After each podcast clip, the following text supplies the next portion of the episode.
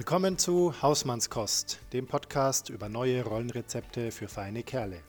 Hier geht's um dich als Mann, Partner, Papa und Kumpel und deine Fragen. Von und mit Florian Susner und Sven Golob.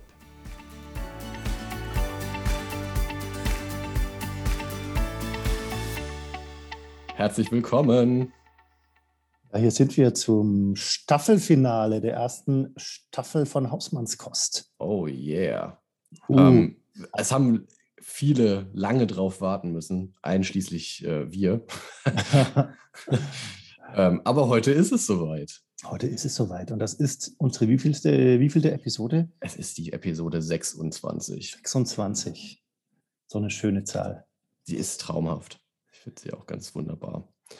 Ähm, ja. ja. und wir nehmen sie im, im verregneten Sommer in Deutschland auf ähm, während anderswo der Planet brennt. Äh, es könnte epischer nicht sein vom Setting her. Oh, gleich so zynisch. äh, ja, vor allem gleich so eine Breite aufgemacht. Da äh, wird jetzt alles andere profan, was wir noch von uns geben können. Nein, Ivo. Das ist ja, unser, unser Podcast ist alles andere als profan. Gut, wenn das so ist, dann machen wir weiter. Yes, wir checken ein. Wir checken check. ein. Ja, äh, Sven, fang doch du gleich an. Wie bist du denn heute hier? Ähm, ich bin äh, im Vor Vorurlaubsstress. Ich, es ist unfassbar, was sich Menschen äh, selber für einen Stress machen können. Ich zähle mich da jetzt einfach mal dazu, weil also, was ich mir in den letzten Wochen so draufgeschaufelt habe, was jetzt nochmal eben zu erledigen ist, das äh, sucht seinesgleichen. Ich äh, fühle mich da sehr erinnert an traditionelle Männlichkeitsanforderungen. Ähm, die da heißen, irgendwie Wert durch Leistung äh, zeigen. Äh, ja, ich äh, komme da gerade sehr an meine Grenzen, aber naja, ich kann halt auch gut drüber lachen, weil ich ja weiß, woher es kommt. Ja, lieber Sven, möchtest du drüber reden? Naja, das tun wir ja. Also. ähm, ja, also es, es hat viel Gutes. Äh, ich schreibe zum Beispiel ein, das erste Mal einen Beitrag für ein Buch, was sehr cool ist äh, ein, ein lang gehegter Traum und der kam quasi so unverhofft um die Ecke. Ähm, und das finde ich echt mega cool. Zumal das Thema, das passt einfach auch wunderschön zu unserer Episode heute. Das Thema ist tatsächlich äh, Männlichkeiten in Zeiten von Corona, beziehungsweise was wir aus der Pandemie für Männlichkeiten gelernt haben. Mhm. Und äh, insofern ist das für mich hochspannend, mich damit jetzt mal so noch intensiver auseinanderzusetzen. Ja. Mhm. Ja, klingt, also Schreiben ist ja eine schöne Sache, macht aber ja. auch viel Arbeit. Ja, oh ja. Äh, und ich muss mich halt unheimlich begrenzen, merke ich. Das ist echt krass. Also ich könnte tatsächlich, ich hätte nicht gedacht, dass es mir so, so leicht wird. Also schreiben fällt mir grundsätzlich leicht, aber ich hätte nicht gedacht, dass ich so schnell äh, so einen Text zusammen habe. Und jetzt muss ich halt gucken, dass ich ihn irgendwie zusammenkürze, weil okay. er einfach viel zu lang geworden ist. Gehörst du zu den Menschen, die im Deutschaufsatz früher immer zwölf Seiten geschrieben haben? Ja. Oh. ich tatsächlich nicht. Ich habe immer irgendwie zweieinhalb geschrieben. Ich wusste nicht mehr, was ich noch schreiben soll. Nee, also ich gehöre da definitiv zur Walter Mörs-Fraktion bei mir. ich gehe da gerne in die epische Breite. Okay. Und muss dann nachher die äh, etwas veralteten Worte wieder rausstreichen und durch verständliche ersetzen. Ich habe es tatsächlich geschafft, in meinem, in meinem Text einmal das Wort Wohlfeil einzubauen. Schönes Wort. Schönes Wort. Mhm. Ja, Kill Your Darlings sagt man da. Ja, Namen ja. Kürzen ist. Nicht so leicht manchmal. Nope. Tja, wie ist es bei dir, mein Lieber?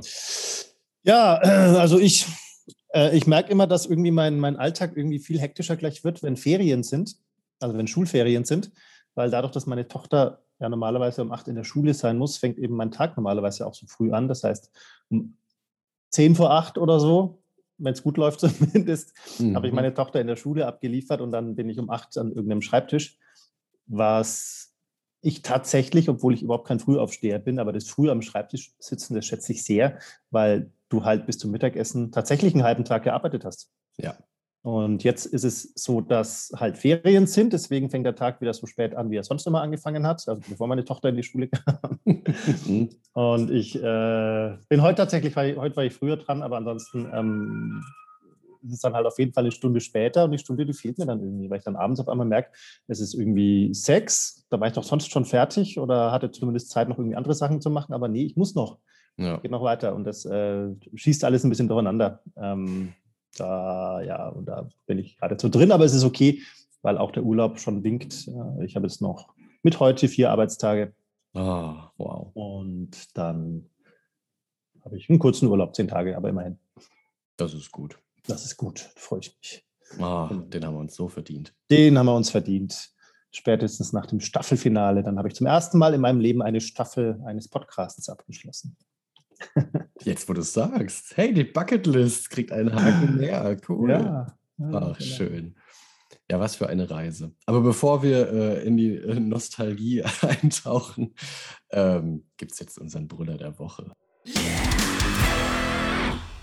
Das ist tatsächlich, ich bin jetzt fast ein bisschen wehmütig, weil ich jetzt gerade so überlege, dass, also wir haben, also es geht ja quasi nach der ersten Staffel, ähm, kommt ja erwartungsgemäß irgendwann eine zweite Staffel. Mhm. Und die haben wir, also wir sind, ich sag mal so, wir sind mit drin, die, die zu konzipieren. Und was ja durchaus noch offen ist, ob es dann immer noch einen Brüller der Woche gibt. Das wird sich zeigen müssen. Das heißt, es könnte sein, dass das jetzt der letzte Brüller der Woche ist. Okay, pass auf. Äh, das heißt, äh, Aufgabe an euch da draußen, sagt uns Bescheid. Von wegen Kill Your Darlings. Ist der Brüller der Woche es wert, beibehalten zu werden? Oder fällt euch vielleicht noch irgendwas anderes Cooles ein, was wir machen könnten? Mhm. Wir gehen da mhm. auch, äh, wir, wir passen uns ja gerne an. Wir sind ja quasi kleine, äh, anpassungsfähige Evolutionspodcaster. Von ich daher. auch sagen, wir sind Knete in eurer Hand. Also ich hatte tatsächlich ein, andere, ein anderes Wort, lag mir auf der Zunge, ich habe es gerade noch runtergeschluckt. Okay. Sei drum, sagt uns gerne Bescheid, wir wüssten gerne, Brüller der Woche, hopp oder top. Ähm, und das soll eure Entscheidung jetzt nicht beeinflussen, aber die Geschichte, die ich glaube ich bei der allerersten Episode erzähle, aber erzähle ich jetzt nochmal. Ein Brüller der Woche, den gab es ursprünglich mit 18 in der Toskana im Zelturlaub. Da haben wir jeden Tag den Brüller des Tages gekürt. Das war das hm. Lustigste oder Verrückteste, was jemandem passiert ist. Und das ging mit 18 tatsächlich jeden Tag. Ähm, das geht heute schon auch noch, bestimmt. Oh, ja. Viel zum Thema Nostalgie. Genau. Als wir noch okay. ein Leben hatten. Lieber Sven, wie ist denn dein Brüller der Woche? Also, mein Bruder der Woche ähm, hat was mit dem Älterwerden zu tun. Mhm. Es ist irgendwie erschreckend, ja, nein, geradezu erschütternd, wenn man sich selbst beim Älterwerden zugucken kann. Ähm, bei mir war es so, ich habe mir ein neues Hobby zugelegt, nämlich das Longboarden. Ein lang gehegter Traum wurde endlich wahr. Ähm, und ich finde es mega. Es macht mir unglaublich viel Spaß. Und ich habe äh, letzte Woche meinen ersten Trick geübt. Ähm, ich habe mich da anstacheln lassen von so einem jungspundigen YouTuber, äh, der hat mir so ganz lässig gezeigt ja, wenn ihr hier so ein Pintail-Board habt, äh, dann könnt ihr damit auch coole Tricks machen.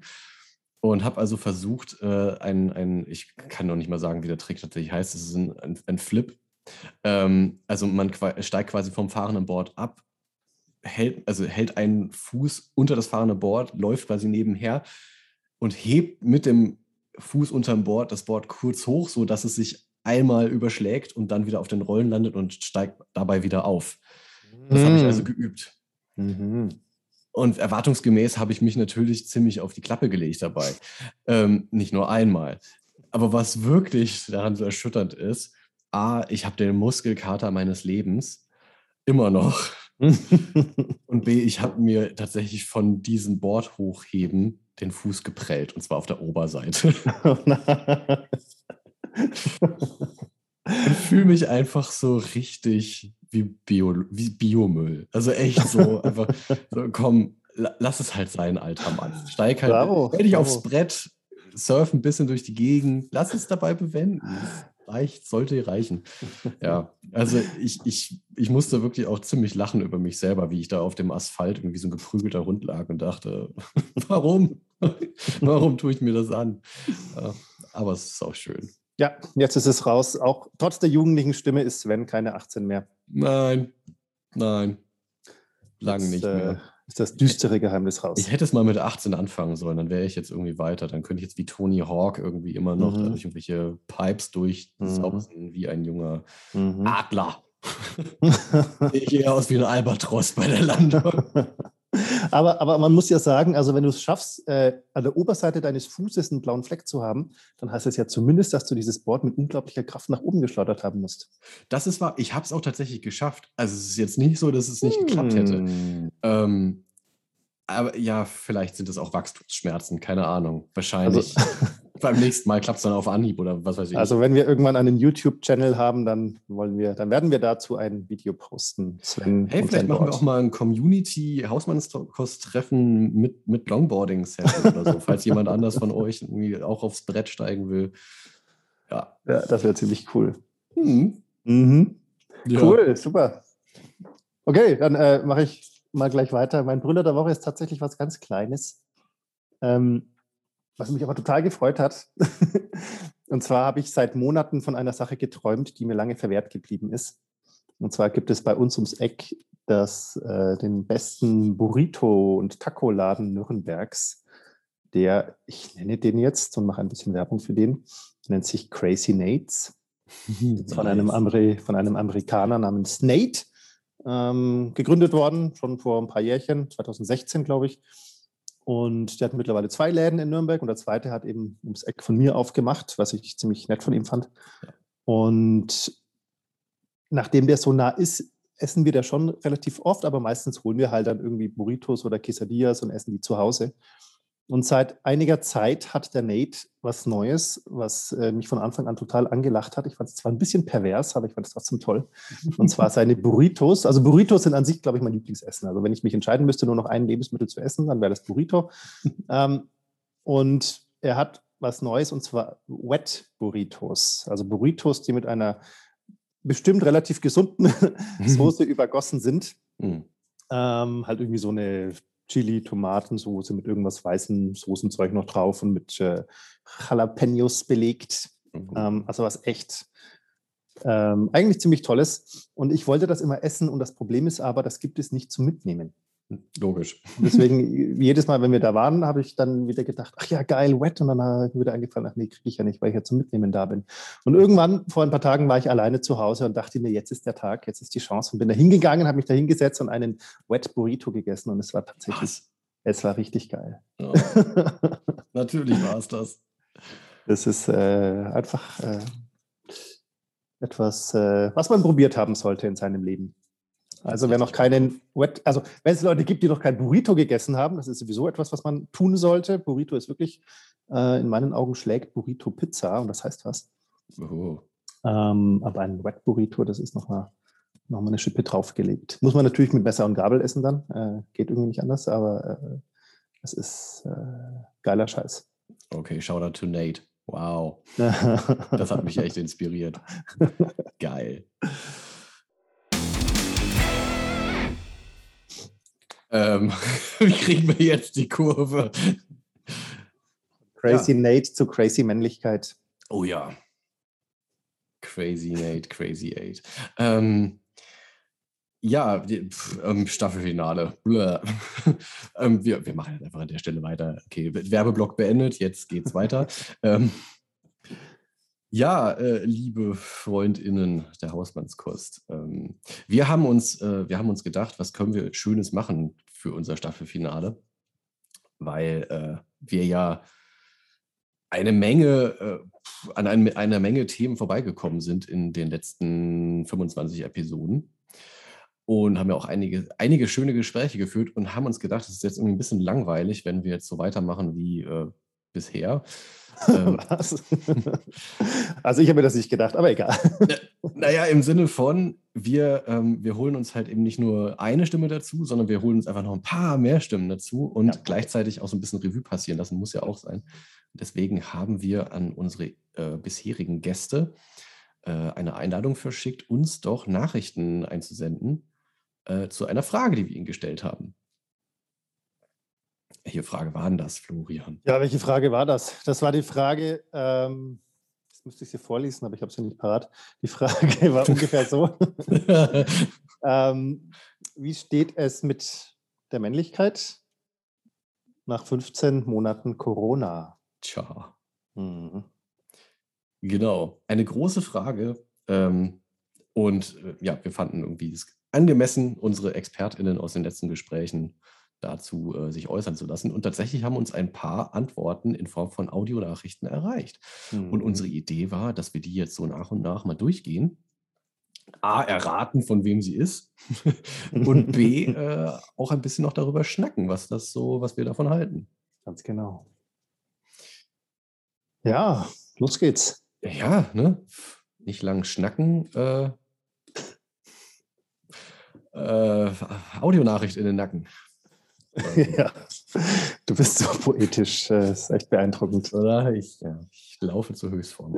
ja. Also, Nachricht Nummer eins. Wo stehen wir in puncto Männer und Männlichkeit heute, nach 15 Monaten Corona? Gute Frage. Ich kann nicht für alle Männer sprechen, aber ich versuche mal für alle Väter zu sprechen oder wenigstens für viele Väter. Ähm, denn klar ist, wir Väter stehen nach 15 Monaten Corona sehr gut da.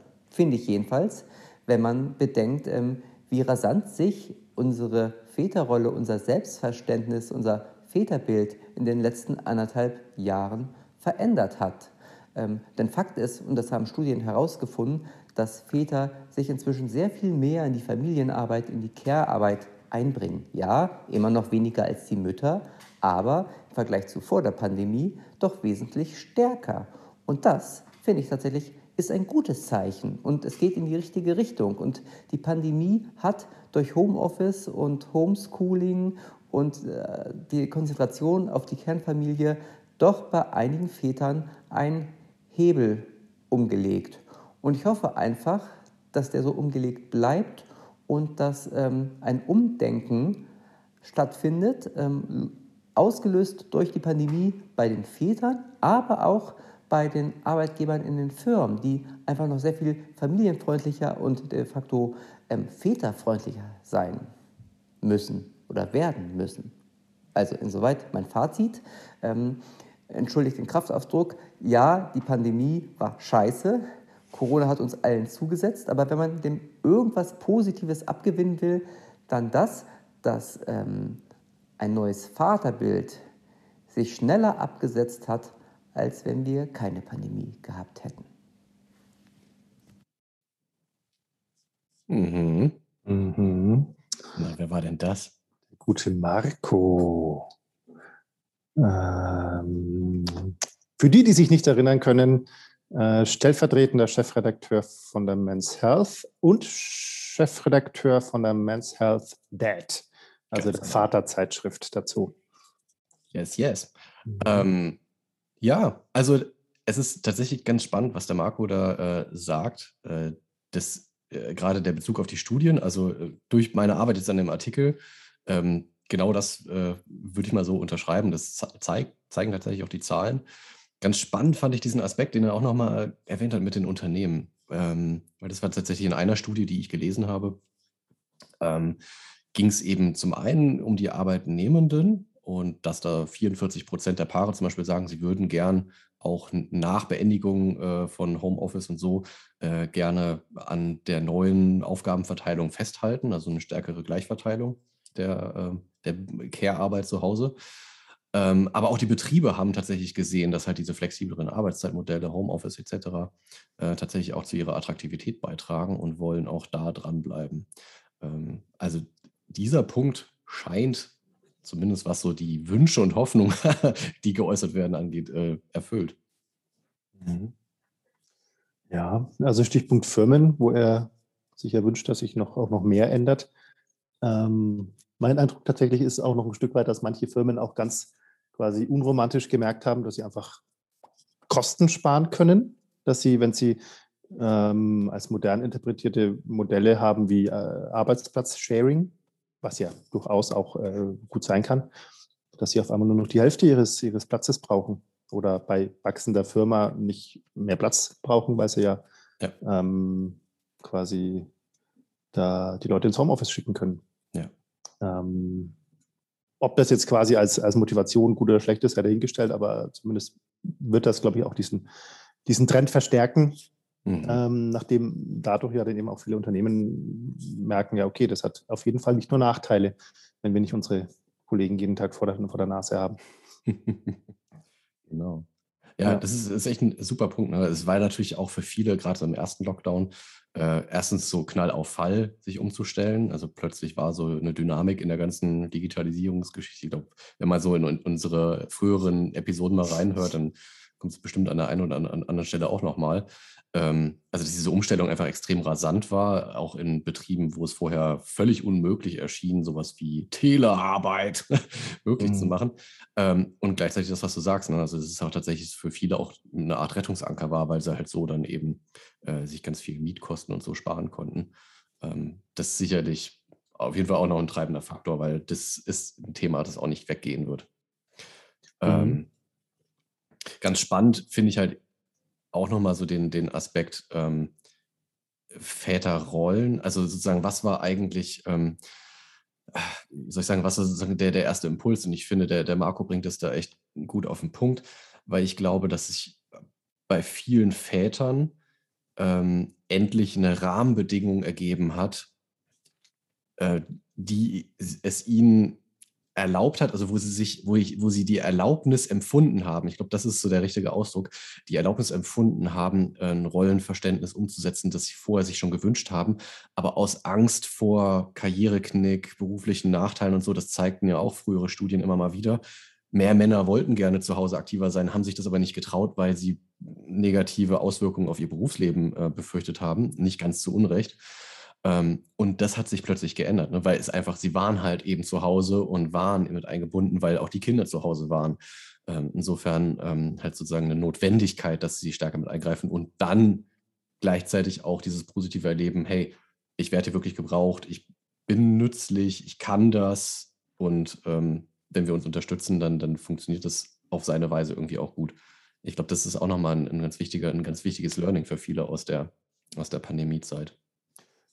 Ja, ich glaube, also das ist, glaube ich, ein ziemlich wichtiger Punkt, den du sagst. Ich glaube, allein dieser Umstand, dass ähm, ich als Vater, der bisher nur abends daheim war und vielleicht sogar meine Kinder unter der Woche nur schlafend gesehen habe, was ja so der Extremfall eigentlich ist, ähm, der Umstand, dass ich auf einmal da bin und nicht nur also körperlich da bin, sondern ja automatisch auch ansprechbar bin, was ja bei der Frau mal so, mal so sein kann. Aber ich glaube, das ist auch was, was viele, also was automatisch passiert. Wenn ich da bin, dann werde ich auch mal gefragt, machst du das oder das? Mhm. Ähm, aber was natürlich gerade bei kleinen Kindern, die ja dann noch viel grenzenloser sind, viel stärker auch dazu führt, einfach, dass, dass äh, der Kontakt eingefordert wird.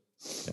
Wenn der Papa da ist, gerade wenn ich es als Kind kenne, dass ich einen Papa habe, der nur zum Spielen da ist und der nicht im Alltag da ist. Mhm. Also der nur am Samstag mal eine Stunde mit mir spielt und sonst nichts mit mir macht, äh, dann heißt es für mich als dreijähriges Kind ja, äh, Papa ist da, aha, ich kann mit ihm spielen.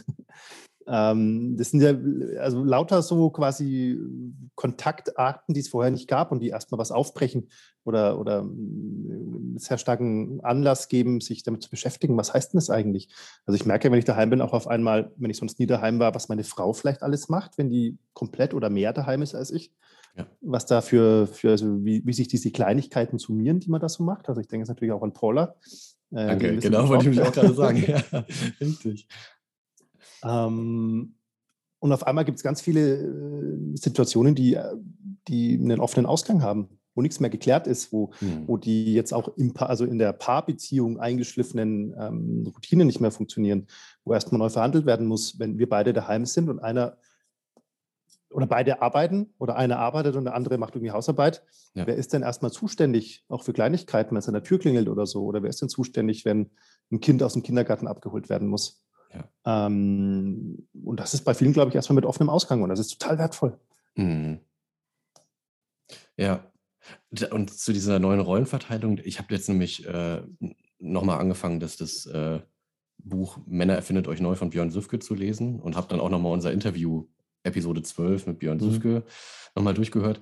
Und das, was ich da äh, schon auch erlebt und gesagt habe, ähm, dass, äh, dass ich da so dankbar bin, in dieser äh, in diesem Versuch, gleichberechtigt Aufgaben zu Hause zu verteilen, dass halt ein Schlüssel zum Beispiel ist, und das schreibt der Björn Süfke eben auch in seinem Buch, ähm, so, ein, so einen Wochenplan zu machen und sich sonntagsabends statt Tatort anzugucken, was man früher zusammen gemacht hat, ist halt die gemeinsame Aktivität, die Woche vorauszuplanen und zu schauen, wer macht wann eigentlich was und welche Bedürfnisse habe ich eigentlich, wann brauche ich mal Zeit für mich, wie richten wir das ein, wer ist für was zuständig und diese neue Transparenz, also das, was auch die Paula in unserer letzten Episode eben so auch hochgehalten hat, diese Transparenz schafft ja eben auch eine neue Beziehungstiefe. Ähm, Voraussetzung ist natürlich, dass ich mich damit aus, auch als Mann auseinandersetze, was will ich eigentlich, was ist mir eigentlich wichtig und warum? So, weil dann muss ich damit irgendwie in Austausch dann auch mit meiner Partnerin, meinem Partner gehen. Ähm, und ähm, das, das ist, finde ich, echt auch nochmal ein echter, also das ist zumindest die große Chance, die in diesen pandemiebedingten Rollen-Neuverteilung drinsteckt. Gleichwohl, ähm, es ist ja trotzdem auch eine gewisse Gefahr da, da, drin. Also es ist bestimmt jetzt nicht bei allen Paaren so gewesen, mhm. dass äh, jetzt alle total gleichberechtigt äh, Care-Arbeit und so gemacht haben. Ähm, also da erlebe ich auch tatsächlich genau das Gegenteil. Also viele, die eher den, den Rückfall in, also so eine Retraditionalisierung der, der Rollenverteilung gemacht haben. Gerade halt bei dieser typischen Aufteilung, Mann arbeitet Vollzeit, Frau arbeitet Teilzeit und kümmert sich nachmittags um die Kinder. Ähm, was ja sozusagen das moderne, traditionelle Rollenbild ist. Und da hat es natürlich auch voll reingehauen, weil Mann arbeitet Vollzeit von zu Hause, Frau arbeitet Teilzeit irgendwie und nebenbei kümmert sie sich um die Kinder. Gab es auch genug. Ja, es war ja letzten Sommer schon, war das ja viel zu lesen in den Medien, dass genau diese, diese Retraditionalisierung der Rollenbilder durch Corona verstärkt wird oder stattfindet. Ähm ja, aber also gleichzeitig, also ich habe ähm, ich hatte neulich ein Seminar mit Männern, also ein Männerseminar. Und da, was ich, also was ein spannender Aspekt für mich war zu merken, ähm, da waren manche Männer da, die haben sich bisher recht wenig mit, so, mit unseren Themen beschäftigt letztendlich. Also die wurden zu dem Seminar durch ihre Frau geschickt, die hat halt gesagt, geh da mal hin, es tut dir gut. Mhm. Und da waren ein paar dabei, die haben dann das auch ganz deutlich gesagt, äh, dass sie ähm, durch die Themen, die wir, da, die wir da angesprochen haben oder auch jetzt so typisch männliche Verhaltensweisen und sowas, wir haben auch über, über den Boy Boycode zum Beispiel gesprochen, mhm. ähm, da waren viele dabei, die hatten bis dahin sich da nie Gedanken drüber gemacht. Sobald sie aber drauf gestoßen sind, hat sich für die eine neue Welt eröffnet und sie haben gemerkt, sie wollen sich drüber Gedanken machen, weil es ihnen gut tut. Mhm. Ähm, und wenn das passiert und wenn das durch Corona passiert, dann ähm, ist das, glaube ich, guter, ja. äh, ein guter Aspekt von dem Ganzen. Also das finde ich super, dass du das nochmal teilst, weil das zeigt echt nochmal, wie, ähm, wie wichtig das tatsächlich ist, also auch dieses drüber reden und auch dieses vielleicht auch mal drauf gestoßen werden. Also auch dieses, das, das klingt so blöd, aber wenn halt eben ähm, tatsächlich äh, die, die Partnerin ihren Partnern, also in dem Fall wirklich Mann und Frau, äh, weil es ja oft scheinbar so ist, äh, was Gutes tun wollen, ähm, diesen Impuls ruhig folgen. Äh, ja, wenn es halt anders nicht geht, weil wo soll es sonst herkommen? Wo, wo soll es sonst der Impuls herkommen, zu sagen, ich setze mich jetzt mal mit mir selber auseinander, äh, was das eigentlich für mich heißt, Mann zu sein? Wenn das sowieso einfach vorher gar nicht auf dem Radar ist, weil ich genug anderes Zeug zu tun habe. Ja. ja. Wow. Marco, herzlichen Dank für deinen Beitrag. Sehr, ähm, sehr inspirierend und ähm, ja, ich äh, bin auch für deine Arbeit wirklich von Herzen dankbar. Ich finde es super, was du machst. Ja. Marco kann man gut auf Twitter folgen übrigens. Ähm, er macht da, äh, er postet da immer wieder spannende mhm. äh, Beiträge, auch Studien und alles Mögliche. Ähm, ist er sehr, sehr, sehr umtriebig und da sind tatsächlich immer wieder sehr spannende Impulse dabei. Marco Kral von der Men's Health Dad und Men's Health Germany. okay, wow. Hm, ja, dann kommt jetzt unser zweiter Beitrag. Oh ja. Wo stehen wir in puncto Männer und Männlichkeiten heute nach 15 Monaten Corona? Da hört mich ja die Frage schon auf. Das heißt die Frage impliziert, dass Corona nennenswerte Unterschiede zwischen Männern und dem Rest der Welt gemacht hat. Ja, netter Versuch. Zwar wurden die wieder sich vertiefenden Rollenklischees vor allem in Bezug auf Homeoffice, Homeschooling und Carework zulasten der Frauen überall beklagt, aber Hausmännern dürfte das am Schürzenzipfel vorbeigehen. Schwulen Männern übrigens auch. Die wesentlichen Unterschiede kamen an anderer Stelle zum Vorschein. Einsame Singles gegen zweisam genervte Paare, unzählige, die Lage ist schlimm, aber mir geht es ja noch gut, Interviews gegenüber verschämter Sprachlosigkeit. Unverschuldet Hochverschuldete und Krisengewinnler. Alte Kranke am Beatmungsgerät und eingesperrte Kinder und Jugendliche ohne Luft zum Atmen. Einfamilienhaus mit Garten oder Flüchtlingsunterkunft. Die Liste ist endlos. Männer gibt's da wie dort. Ja. das war Evelyn Hartmann. Das war der gute Martin, der uns da unsere Frage ein bisschen um die Ohren haut. Sehr ähm, charmant, trotzdem. Sehr charmant. Ja, ja, absolut, absolut. Äh, Martin macht quasi den etwas dann größeren Aufschlag und sagt, um die Männer geht es doch jetzt hier gar nicht, sondern es geht eigentlich um ganz andere, ähm, weiß gar nicht, wie ich sagen soll, andere Herausforderungen, ähm, die durch Corona stattgefunden haben. Und Männer sind dort überall teilweise mit dabei, teilweise nicht so. Ja. Hat er natürlich grundsätzlich gesehen nicht ganz unrecht. Ähm, Menschen, die durch Corona einsam geworden sind oder Kinder, die durch Corona äh, zu Hause eingesperrt sind, was bei manchen ja wirklich sehr ungute Folgen hat. Und wiewohl wir natürlich alle wissen, dass wir durch unsere Frage keine Aufrechnung starten wollten, finde ich den, äh, diesen Impuls extrem wichtig zu sagen. Ja. Ähm, keine, keine Nebelkerzen anzuzünden und zu sagen, uh, wer, ne, irgendwie die eine Gruppe ist jetzt stärker marginalisiert als die andere, mhm. sondern es geht um Menschen und das, was die Pandemie mit, mit den Menschen gemacht hat. Und das finde ich äh, wirklich sehr, sehr wichtig, was der Martin da sagt. Mhm. Ähm, stimme ich ihm in vielen Punkten sehr, sehr deutlich zu.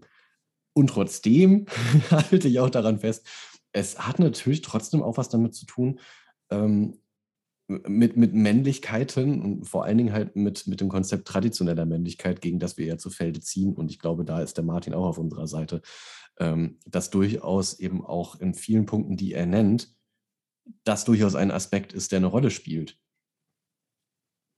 Also Thema Krisengewinnler, Mhm. Ich glaube, so manche äh, funktionierende äh, Seilschaft und Amigo-mäßige äh, Verbindung hat viel, sehr viel mit patriarchaler Ordnung zu tun. Es ist, äh, ist für mich tatsächlich eine grundsätzlich sehr spannende Frage. Ähm, die Frage nach dem Warum, also warum tut man etwas oder warum tun wir das, was wir tun? Warum beschäftigen wir uns mit Themen der Männlichkeit? Ähm, und da kommt man ja schnell zu der Frage, kann das, was du tust, die Welt verbessern? Mhm. Und im Grunde glaube ich ein Stück weit irgendwie schon. Ähm, ich glaube, wie du gerade sagst, äh, dass äh, traditionelle Männlichkeit sehr tatsächlich immer noch sehr präsent ist in vielen Bereichen, gerade in Bereichen, wo so etwas wie, wie Macht ein Thema ist, also wo Macht herrscht. Mhm. Und insofern glaube ich, dass es vielleicht ist kein Allheilmittel ist, sich damit zu beschäftigen, aber dass quasi das ein sehr mächtiger Hebel sein kann, wenn man ähm, sich quasi gemein, also äh, auf breiter Ebene in der Gesellschaft die Ebene, die Frage stellt, was, was heißt eigentlich Männlichkeit für uns und was, was daran ist gut und was ist nicht gut und welche Entwicklungen wollen wir und welche wollen wir nicht. Mhm. Ja.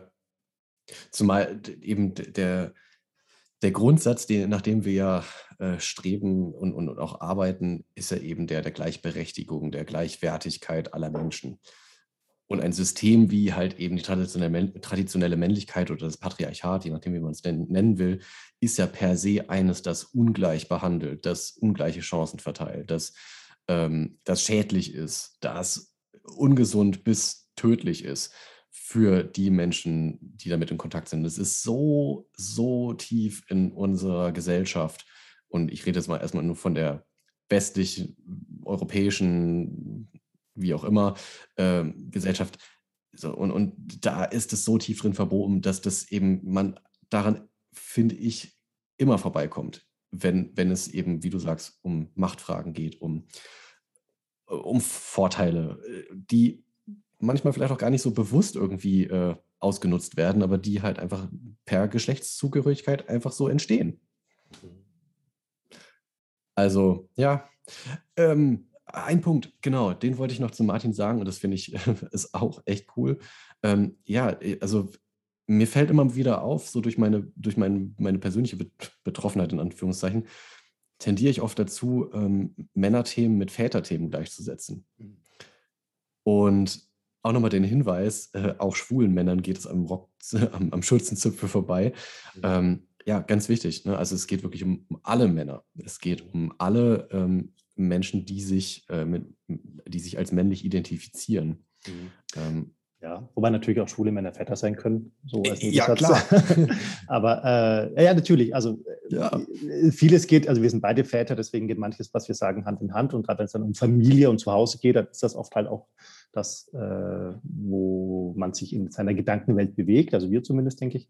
Aber klar, also uns geht es grundsätzlich um das Thema Männlichkeit und um Männer und um alle Formen der Männlichkeit. Weswegen wir ja auch versuchen, ein breites quasi Feld an, an Männern und an, und an, Menschen, die über Männlichkeit reden, einzuladen in den Podcast. Das ist, glaube ich, ja. ganz wichtig, ja. dass wir eben nicht äh, quasi Männer nur die sind, die quasi irgendwann mal Kinder und Frau haben oder vielleicht schon jetzt Kinder und Frau haben, sondern auch alle anderen.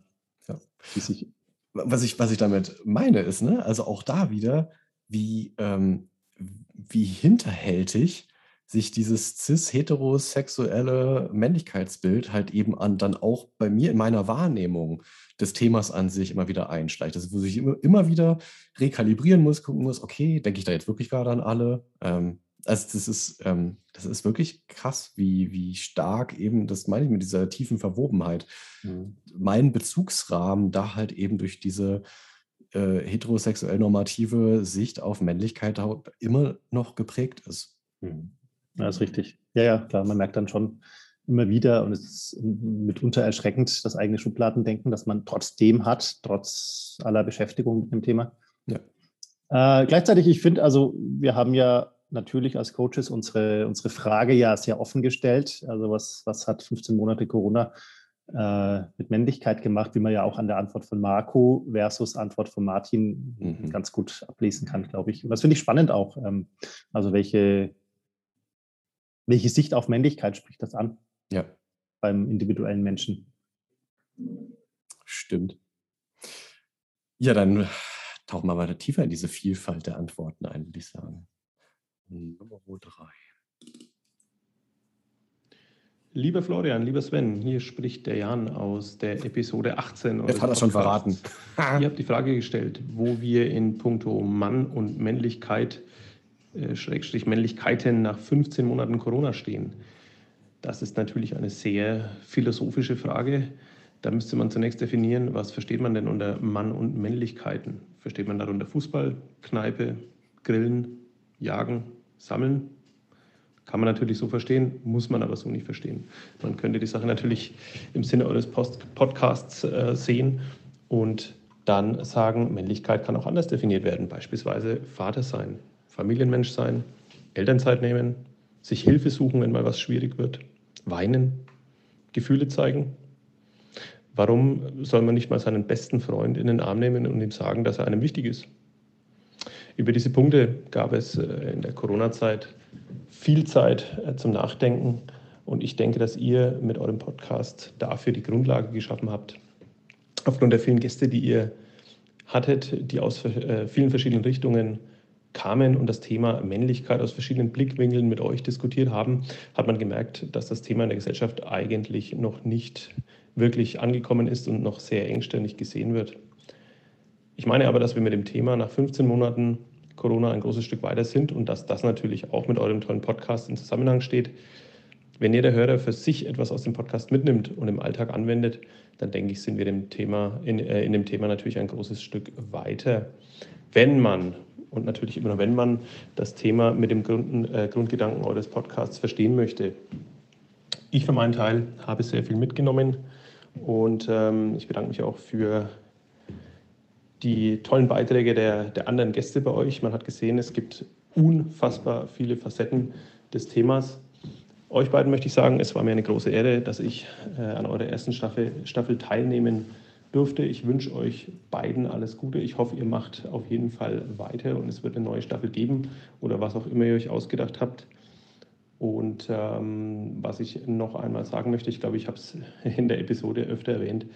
Ähm, ich bedanke mich vor allem dafür, dass ich den Nils Pickard kennengelernt habe, beziehungsweise ihm zuhören durfte und sein Buch lesen durfte. Da wäre ich ohne euch wahrscheinlich nie drauf gekommen.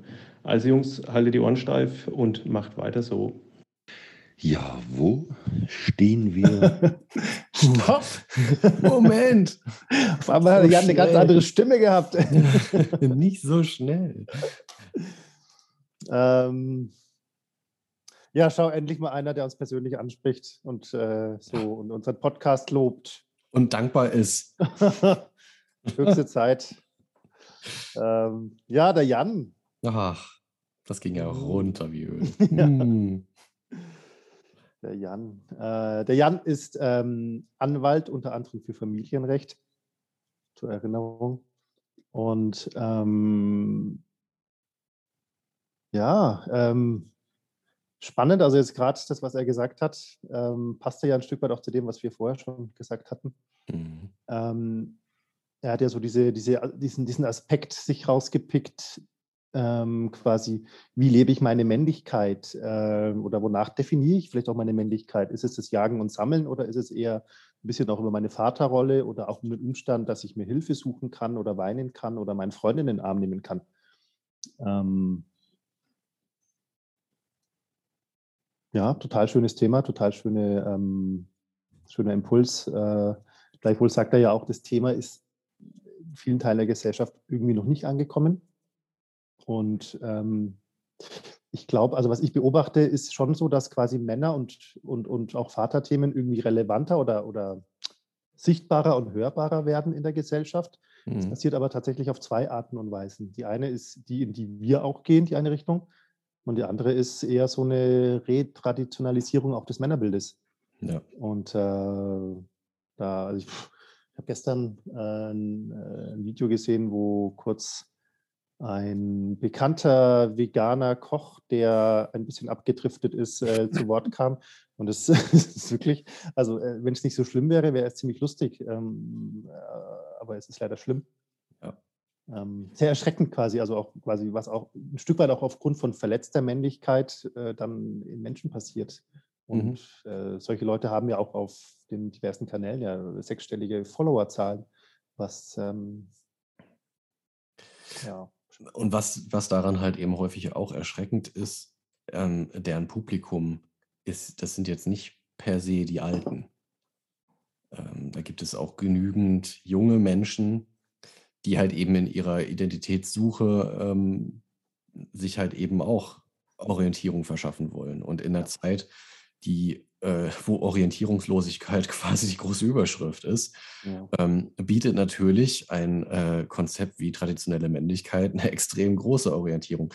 Übrigens jetzt nicht nur für die, die sich als männlich identifizieren. Also das äh, sollte mal an der Stelle noch gesagt sein. Ähm, es gibt da tatsächlich auch genügend junge Frauen, die sich eher ein traditionelles Rollenbild wünschen, eben aufgrund genau dieser Tatsache, es verschafft Sicherheit. Mhm. Ähm, es, es verspricht sowas wie erwartbare Ergebnisse. Und das ist halt in einer Zeit, die äh, so verdammt unübersichtlich und, und unvorhersehbar geworden ist, ähm, natürlich schon, kann ich, kann ich tatsächlich ein Stück weit nachvollziehen, warum man sich äh, solchen Ideen dann doch nochmal öffnet. Mhm. Ja. Ähm, also was ich zu, zu Jan gern noch sagen würde, ähm, ich, ich finde es einfach e, echt total, also es erfüllt mich richtig mit Stolz und Freude, ähm, da, dass er uns ähm, äh, da als so hilfreich erlebt. Und das ist tatsächlich ähm, für mich eigentlich so auch der, der größte Gewinn aus dieser ersten Staffel gewesen, so zu erleben, dass, ähm, dass wir da was Wichtiges äh, in die Welt bringen und auch dieses mit verschiedenen Gesprächspartnern, diese vielen Facetten aufmachen, dass es mir tatsächlich auch einfach an ganz vielen Stellen geholfen hat und, und viele tolle Erkenntnisse verschafft hat. Und das ist was, wofür ich einfach aus tiefstem Herzen dankbar bin. Und dann noch solche Rückmeldungen zu bekommen, das ist einfach echt das größte Geschenk. Also ich finde, ähm, besser könnten wir es nicht machen. Mhm. Ja.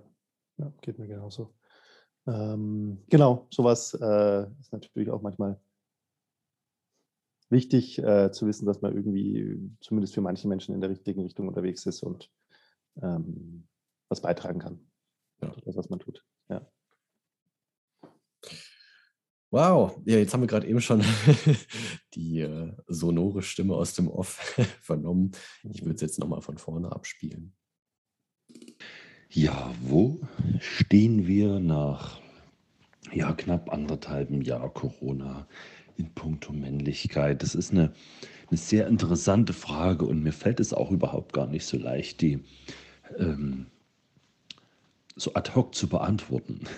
Denn ähm, ich glaube erstmal grundlegend, dass ähm, so eine Situation wie eben Corona ähm, jetzt nicht, nicht wirklich bahnbrechende Männlichkeitsbilder oder Männlichkeit, ja, Männlichkeitsbilder ähm, prägt oder an den Tag legt, sondern was ich aber für mich deutlich feststellen musste, ist, dass es ähm, noch meiner Ansicht nach sehr verschobene Bilder von Männlichkeit mal wieder ans Tageslicht bringt. Das ist aber nicht, dass das jetzt neu ist durch Corona, sondern ich glaube, das ist schon eine ganze Weile da. Ähm, leider muss man eben sagen, dass der, der Großteil dieser Menschen, die mit, mit Leugnen, mit Kleinreden, mit massiv extremen Ansichten, dass es, zum, dass es leider zum Großteil Menschen sind, die Mann sind oder sich als Mann oder männlich fühlen. Leider. Es sind alle Geschlechter dabei, aber es, es dominiert wohl hier das männliche Geschlecht. Und ähm, ob das dann jetzt irgendein Urinstinkt ist, der da rauskommt, der sagen will, wir sind überlegen, wir haben Spezialwissen, wir können mit diesem überlegenen Spezialwissen auftrumpfen, wir können damit der Bevölkerung ähm, eine besondere Stärke zeigen oder beweisen. Das kann ich jetzt als Laie nicht beweisen, ob das so ist, aber es macht auf jeden Fall den Eindruck, dass eben gerade Krisen wie eben Corona auch wieder so dieses urtypisch, urtypisch männliche Verlangen von Stärke, von Überlegenheit, von besonderem Wissen, ähm, was halt leider oftmals jetzt in den Leugnern, Verschwörungen ähm, rauskommt, ähm, ja, wieder gefestigt wird. So, so scheint es mir. Ich hoffe, das vergeht wieder. Ich hoffe, wir lernen alle daraus und ich hoffe, wir lernen vor allem, dass ähm, diese, eben diese stereotypen Bilder von Männlichkeit längst überholt sind und auch überhaupt gar nicht mehr so notwendig sind, wie sie vielleicht vor hunderttausenden Jahren waren, als man uns wirklich vor bösen Dingen und wilden Tieren beschützen musste. hm. Ach, Tami. das war der gute Tami Weißenberg. Ja, spannend, als, als hätte er den Beitrag von Jan gehört und hätte gern die andere Seite aufzeigen wollen. Auf jeden Fall. Stark. Mhm. Hammer gut. Hammer gut ausgewählt. Mhm. Diese Reihenfolge der Beiträge ist ja wirklich beeindruckend.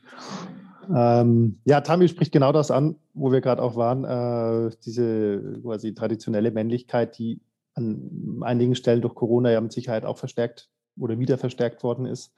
Ähm, so diese, dieser Impuls, der äh, quasi von manchen ja auch als was Natürliches empfunden wird, als eine Art Urinstinkt, hat Tammy das mhm. genannt, mhm. Äh, dass ich als Mann mich stark fühlen möchte, dass ich überlegen sein möchte, dass ich mich durchsetzen möchte gegen die anderen, dass ich quasi der starke Mann sein muss, um auch vielleicht meine Familie oder meine Frau oder so vor den wilden Tieren da draußen zu, be zu beschützen. Ja, und dazu kommt dann diese, diese unsichtbare Gefahr. Das ist, was ich eben auch so meinte mit, mit so unsicheren, unabsehbaren Zeiten. Ähm, das, das fordert natürlich auch nochmal stark diese Impulse heraus. Äh, wenn da was ist, was ich nicht so richtig benennen kann, äh, was, was kann ich dann tun? Na, dann gehe ich halt auf das zurück, was ich bisher schon weiß. Mhm. Und das ist dann oft halt eben genau dieses alte Wissen, das halt eben mir dann sagt, naja, du musst jetzt hier irgendwie, also du kannst da niemandem vertrauen, schon mal gar nicht irgendjemand anders, der irgendwie äh, meint, mehr Macht zu haben als du oder ne, wie jetzt irgendwie so ein komischer Experte, der jetzt da irgendwas erzählt von wegen Impfung und so. Äh, das ist doch alles nicht koscher, sondern du vertraust auf deine eigene Stärke und ja, es kommen ganz komische, äh, krude Sachen da zum Vorschein. Das Interessante ist, ich habe jetzt erst neulich gelesen, ähm, so eine erste Studie zum Thema Verschwörungsmythen rund um Corona und vor allen Dingen Querdenken äh, und Geschlechterverhältnisse, dass tatsächlich äh, das relativ ähm, paritätisch aufgeteilt ist. Und das ähm, ist natürlich, es ist eine schwierige Szene, um wissenschaftliche Studien durchzuführen, weil sie ja nun mal wissenschaftlich, wissenschaftsfeindlich sind.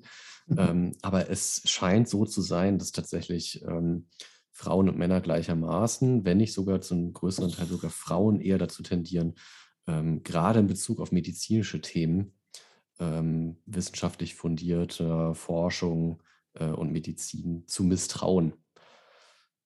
Ähm, was das jetzt nachher für unser Thema heißt, kann ich jetzt auch nicht sagen, aber das nur mal sozusagen als äh, zusätzliche Randnotiz zu dem mhm. Thema Verschwörungsmythen.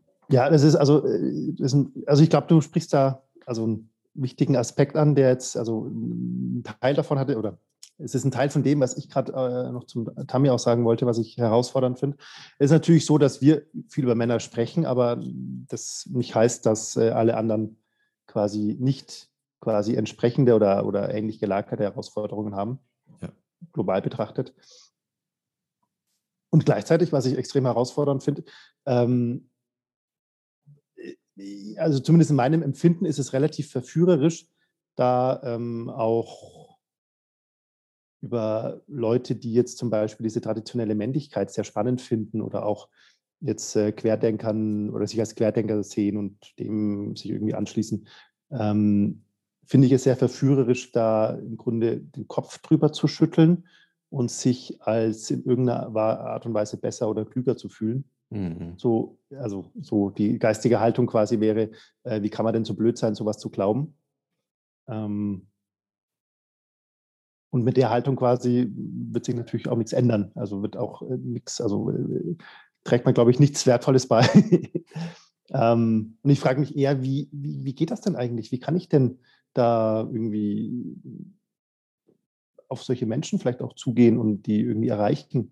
Hm. Oder, oder, was, oder was bräuchten die? Was kann ich, was, also was kann ich da auch beitragen, um das irgendwie ohne sie bekehren zu wollen oder missionieren zu wollen, aber trotzdem irgendwie eine Tür zu öffnen. Und ich habe, ich glaube, ich habe eine Antwort. Mhm. Ähm, die stammt jetzt auch nicht von mir. Oh, das ist echt schlimm. Ich muss wirklich que äh, meine Quellen besser sortieren. Aber tatsächlich gab es ähm, dazu, ähm, glaub, es war, meine ich, ein Interview mit einem, äh, mit einem Psychologen, der sich genau eben mit dieser Frage beschäftigt hat. Also ne, nach dieser guten einen Frage, kann man mit Nazis eigentlich reden? Mhm. Ähm, und eben, da war die Frage, wie, wie kann man eigentlich auch mit, äh, mit Corona-LeugnerInnen oder eben mit querdenkenden Menschen, äh, wie kann man mit denen eigentlich umgehen? Ähm, gerade wenn sie im eigenen um, direkten Umfeld sind, was ja auch häufig eben schon ein Problemfall schon ist. Das heißt, ich muss irgendwie mit ihnen umgehen, aber ich weiß genau, es gibt irgendwie Themen, uh, da wird schwierig. Ähm, und die, eine Antwort war, man kann mit ihnen halt eben nicht mehr auf einer rationalen Ebene äh, umgehen weil halt eben die Ratio an der Stelle eine ganz andere ist. Also die Logik ist einfach eine völlig andere als bei jemandem, der jetzt sagt, nee, das sind halt wissenschaftliche Erkenntnisse und darauf baue ich meine Argumentation auf. Dann bezieht man einfach zwei extrem konträre Positionen und da ist kein Miteinanderreden mehr möglich. Ähm, das heißt, man muss einen anderen Ansatz wählen und hier kommen wir ins Spiel, weil nämlich mit ähm, dem Dekonstruieren von traditioneller Männlichkeit geht ja ganz stark einher der Zugang zu den eigenen Gefühlen. Und das ist extrem, das ist nämlich tatsächlich eine, finde ich, ähm, der, der Schlüsselpositionen, die man da einnehmen kann, ist eine A, wertschätzende und zugewandte, also wie du sagst, nicht, ich weiß es besser als du, du Honk. Äh, ich erkläre dir jetzt mal die Welt. Wie kann man so einen Scheiß eigentlich glauben? Äh, und auf der anderen Seite aber vor allen Dingen äh, auch ein Stück weit versuchen zu verstehen, also nicht auf einer rationalen Ebene, sondern auf einer emotionalen Ebene nachzufühlen, worum es diesen Menschen eigentlich geht. Und ganz oft sind da halt eben Ängste, da sind Unsicherheiten, da ist eben eine gewisse Orientierungslosigkeit oder halt einfach der Wunsch nach einem Stück Sicherheit in einer extrem unsicheren Welt. Und das ist, glaube ich, was, womit man, worüber man miteinander reden kann und sagen kann, ich kann das nachvollziehen. Mir geht es auch so. Ich habe halt eine andere Antwort drauf gefunden, aber ich kann zumindest verstehen, dass du dich so fühlst. Und das ist, finde ich, halt der große, der große Wert daran, traditionelle Männlichkeit ähm, auseinanderbauen zu wollen und irgendwie was Neues draus zu machen. Und das fängt halt bei den Gefühlen an.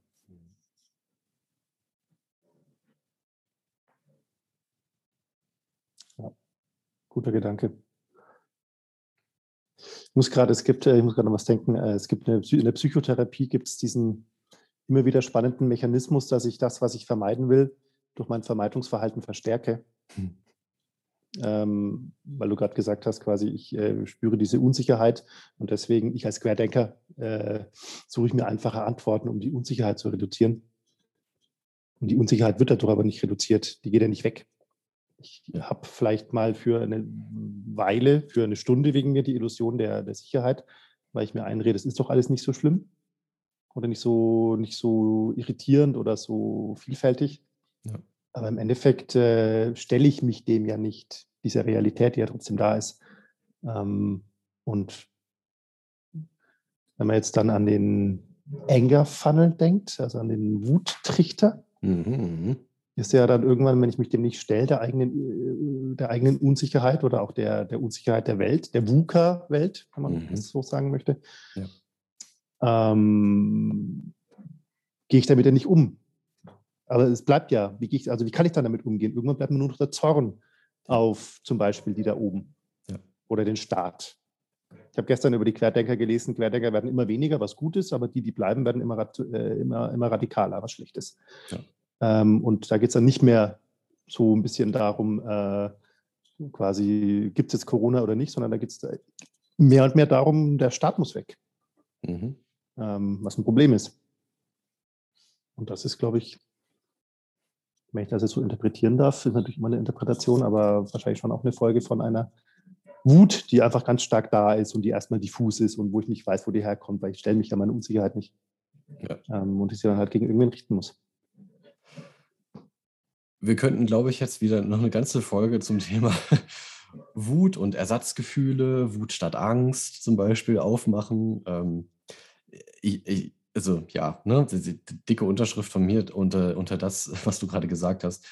Ähm, was ich halt tatsächlich entscheidend finde, ist, ähm, radikal heißt ja verwurzelt. Also das heißt, es sind Menschen, die sind so tief in ihrer eigenen, in ihrem eigenen Denkkonstrukt verwurzelt, dass sie ähm, die Gesellschaftsform, wie wir sie haben, unsere freiheitlich-demokratische Grundordnung, die ablehnen, weil sie sie als falsch empfinden und nicht passend zu dem, was sie selber empfinden. Ich sage jetzt ganz bewusst empfinden. Ähm, und was halt noch dazu kommt, und das finde ich so, so wichtig, ist, ähm, dass ähm, dieses Verstärken von dem, was ich vermeide, ist ja vor allen Dingen bei, bei den QuerdenkerInnen ähm, die Marginalisierung, dass sie sagen, wir sind eigentlich hier die Unterdrückten.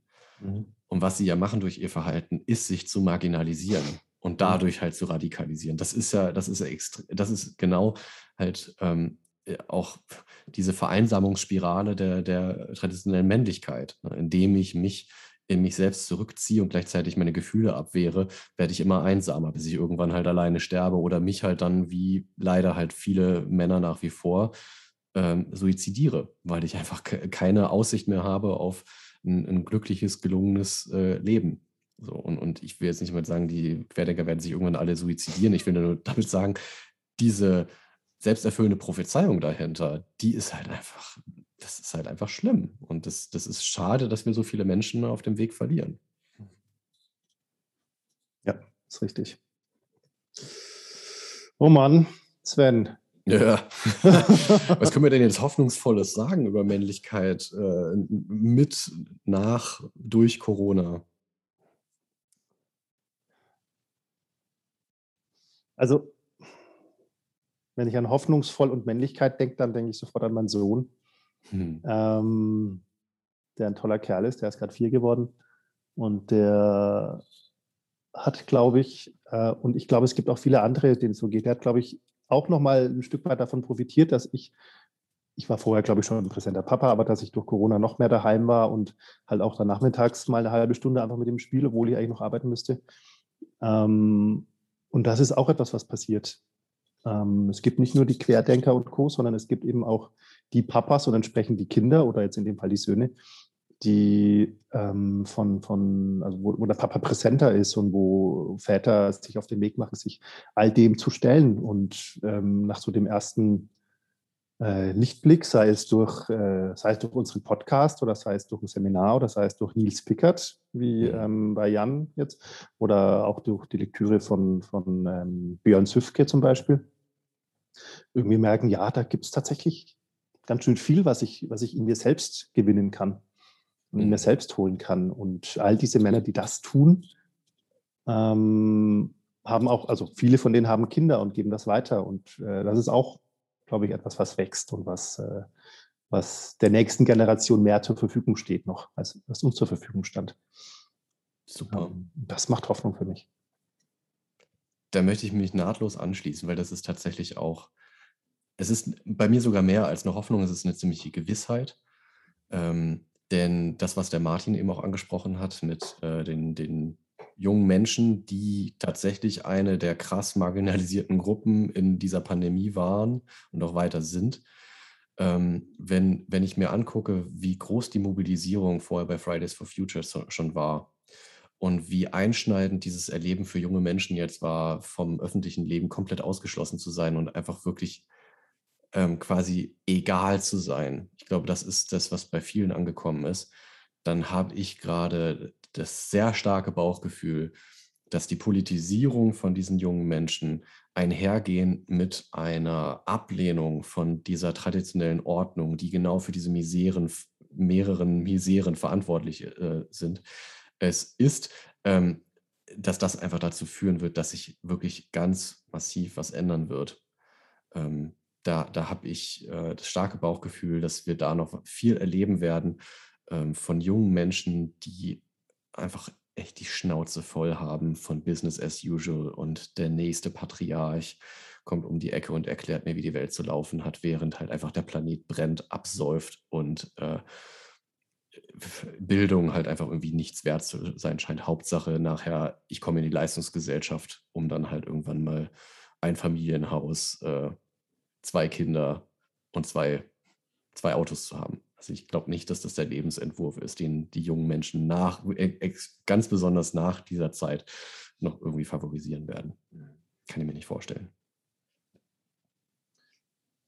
Das ist ein schönes Schlusswort für unsere erste Staffel, lieber Sven. Wir haben wahrscheinlich alle unsere Episoden oder die meisten mit einer Challenge beendet. Heute geht die Challenge an euch da draußen.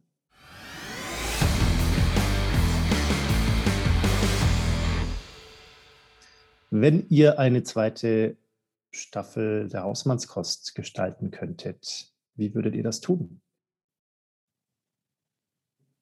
Die lassen wir so offen, wie sie ist, die Frage, die ist genial.